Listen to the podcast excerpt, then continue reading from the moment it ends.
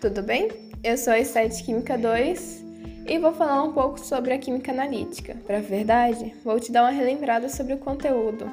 Se você quiser ver as aulas completas ou dar uma revisada melhor ou ler o conteúdo, por favor, vá na plataforma Google Sala de Aula. As aulas estão todas disponíveis na sala da Lorena Cardoso de Química Analítica. Na aula 1 de Química Analítica, vimos o que é a química analítica. Eu vou ler um pequeno trecho para vocês. A química analítica é uma ciência que consiste em um conjunto de ideias e métodos poderosos que são úteis em todos os campos da ciência.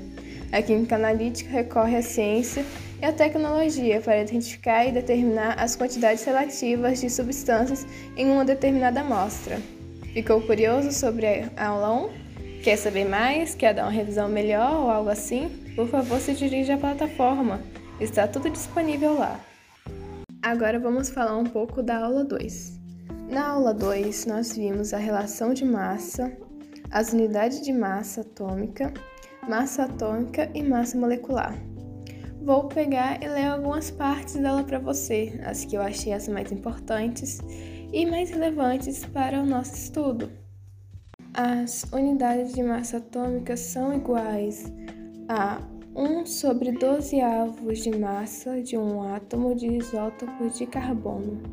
Já a massa atômica é a massa de um átomo medidas em unidades de massa atômica. Já a massa molecular é a massa da molécula medida em unidades de massa atômica. A massa atômica e a massa molecular são bem parecidas, não é mesmo? Mas não erre os cálculos. A massa atômica é a massa de somente um átomo e a massa molecular é a massa de uma molécula. Bom, agora vamos falar da aula 3. Essa vai ser a última aula que eu vou falar sobre ela. Mas tem mais aulas na plataforma. Se você quiser saber mais, vá lá. A aula 3 nós vimos constantes de Avogadro e massa molar. Vou te dar uma pequena relembrada sobre o assunto. A constante de Avogadro é igual a 6,02 vezes 10 elevado a 23 mol. Isso mesmo, mol, não é quilos ou algo assim, é mol. Você não lembra o que é mol? Tudo bem, vou te dar uma pequena relembrada também sobre esse assunto. Ele também cai na aula 3. Mol é a quantidade de matéria de um sistema que contém tantas entidades elementares quanto átomos existentes em 12 gramas de carbono 12. Bom, agora vamos falar um pouco de massa molar, não é mesmo? Esse é o nosso último assunto, infelizmente. Massa molar é a massa em gramas de um mol de substância, ou elemento, ou íon, ou etc. Infelizmente, esse foi o nosso último assunto desse podcast.